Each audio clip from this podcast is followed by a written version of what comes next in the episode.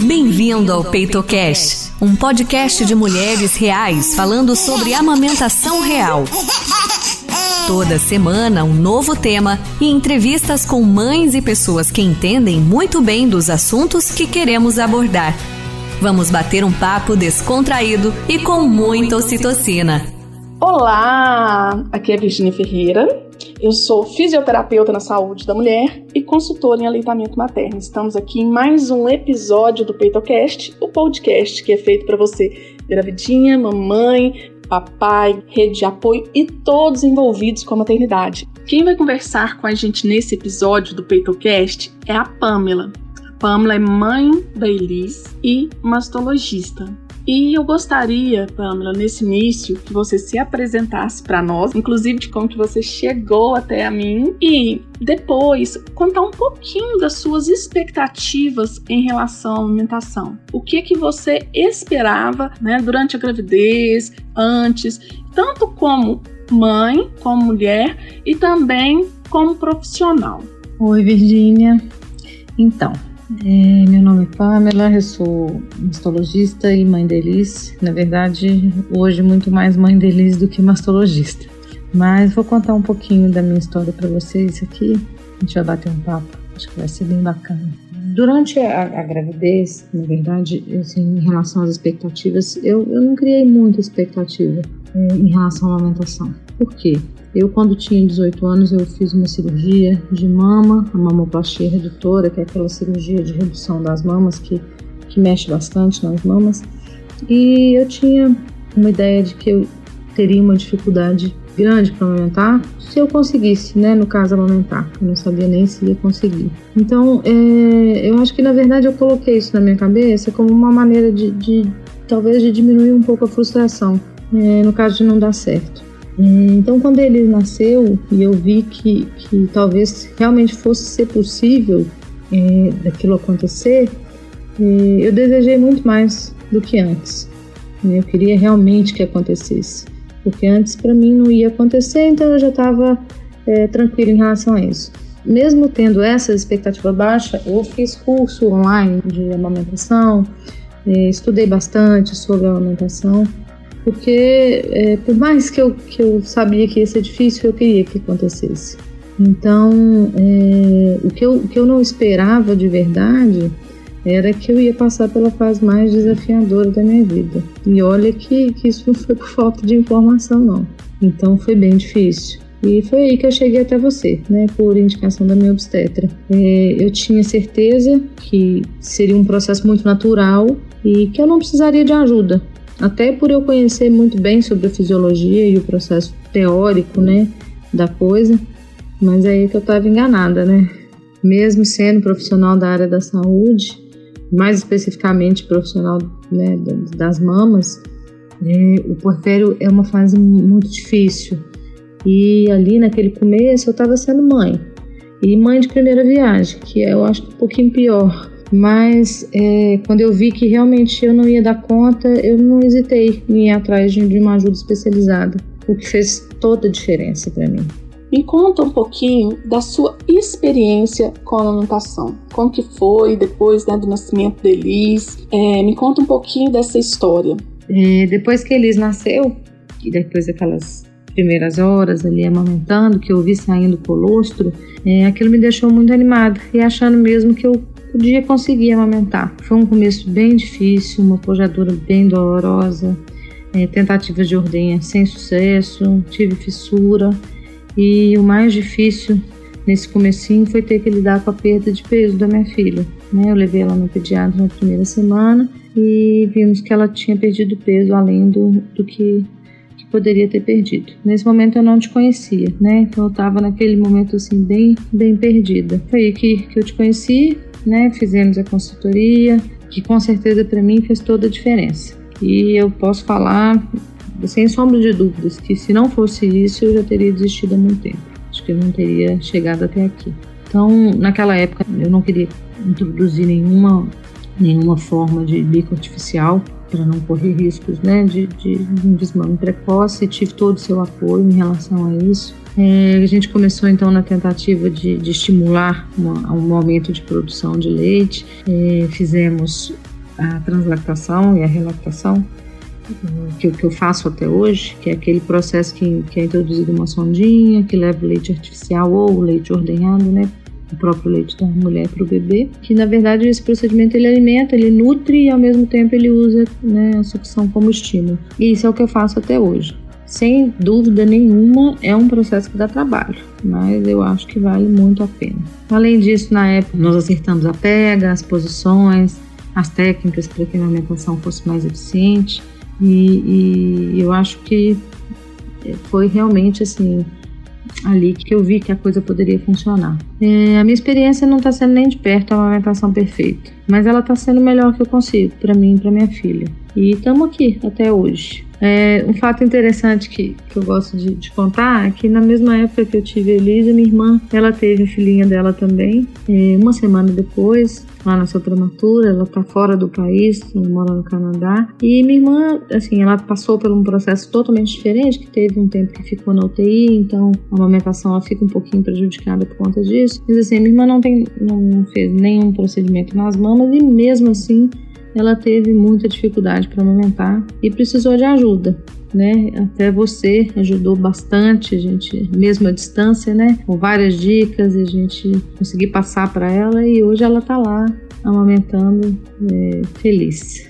Uma coisa que eu vejo nesses meus 23 anos de aleitamento materno é que tanto as mães é, que são profissionais de saúde, como as mães que não são dessa área, elas precisam de ajuda. Então, tem uma pesquisa que fala que durante a amamentação, 84% das mulheres né, tem algum problema. Amamentar, gente, amamentar não dói. Se tiver doendo, é porque tem algum problema. E a gente sabe a importância, né, pela amamentação ser ali praticamente né, de 3 em 3 horas, a criança vindo ao peito, a importância de procurar ajuda o mais rápido possível, né? E deixar claro aqui não é nenhuma vergonha pedir ajuda, né? Então permitam ser mães, né? se permitam né, procurar ajuda especializada para passar esse momento de uma forma mais leve possível. Depois de tudo que, né, que eu já passei, que ainda estou passando, né, acredito hoje que eu vejo a amamentação ainda com uma maior importância. A amamentação ela é muito mais do que um ato fisiológico de nutrir o bebê. Tem uma frase que eu ouvi que eu acho que é exatamente isso. Tem muito mais no peito do que somente leite. É, o que eu deixaria de recado para as gestantes que ainda não passaram por isso e vão passar em breve é que vale a pena insistir. Vale a pena passar por todas as dificuldades e para garantir o melhor para o seu filho. Vale a pena procurar ajuda, porque ela vai ser necessária a maioria das vezes, não é fácil. Amamentar é fisiológico, mas é isso que você falou, né? Tem uma mãe e um filho aprendendo juntos. Não vai ser fácil, mas eu acho que vai valer muito a pena. É, outra coisa que eu, que eu aprendi também é que tá tudo bem se você chegar no seu limite. Eu tive que fazer as pazes com aquela menina de 18 anos, lá atrás, no passado, que não tinha nenhuma preocupação que um dia iria amamentar sua filha. Para que assim eu pudesse dar para minha filha hoje, não o que eu queria, mas o melhor que eu podia e que eu posso dar nesse momento. Então insistam, porque vale a pena. Aproveitando, né, que temos aqui uma mastologista, eu gostaria, Pamela, que você falasse um pouco pra gente sobre a amamentação por dentro, essa mama por dentro, né? Fale um pouquinho qual que é a visão da mastologia sobre a amamentação. Bom, a, a produção de leite é um processo muito perfeito, né? Quando a gente estuda né, a cascata hormonal ali acontecendo e vê como que é feita a produção desse leite, é muito bonito. O que que acontece? assim que a placenta ela sai, os níveis é, do estrógeno, que é um hormônio que está bem alto no organismo da mulher por causa da gestação, eles caem esses níveis. E com essa queda do estrógeno ocorre um pico de liberação de um outro hormônio, que é a prolactina, que vai fazer com que os lóbulos mamários, que são as estruturas é, que estão dentro da glândula mamária, elas são parecidas com cachos de uva. Imagina um monte de cachinhos de uva dentro da mama. Essa prolactina faz com que esses lóbulos produzam leite. Esse leite produzido ele vai ser estocado ali e vai ser levado até a areola pelos canais canalículos, né, que são os ductos. Por isso é tão importante que, que o bebê, na hora da pega, abocanhe a maior parte possível da areola, porque esses canais eles desembocam ali, eles não desembocam no mamilo. Então, à medida que o bebê vai sugando, é liberado um outro hormônio, que é a ocitocina, e a ocitocina faz com que esses lóbulos que produziam o leite, eles se contraiam e empurrem o leite até os ductos que vão levar o leite até a areola, né? Então é um, é um processo muito bonito.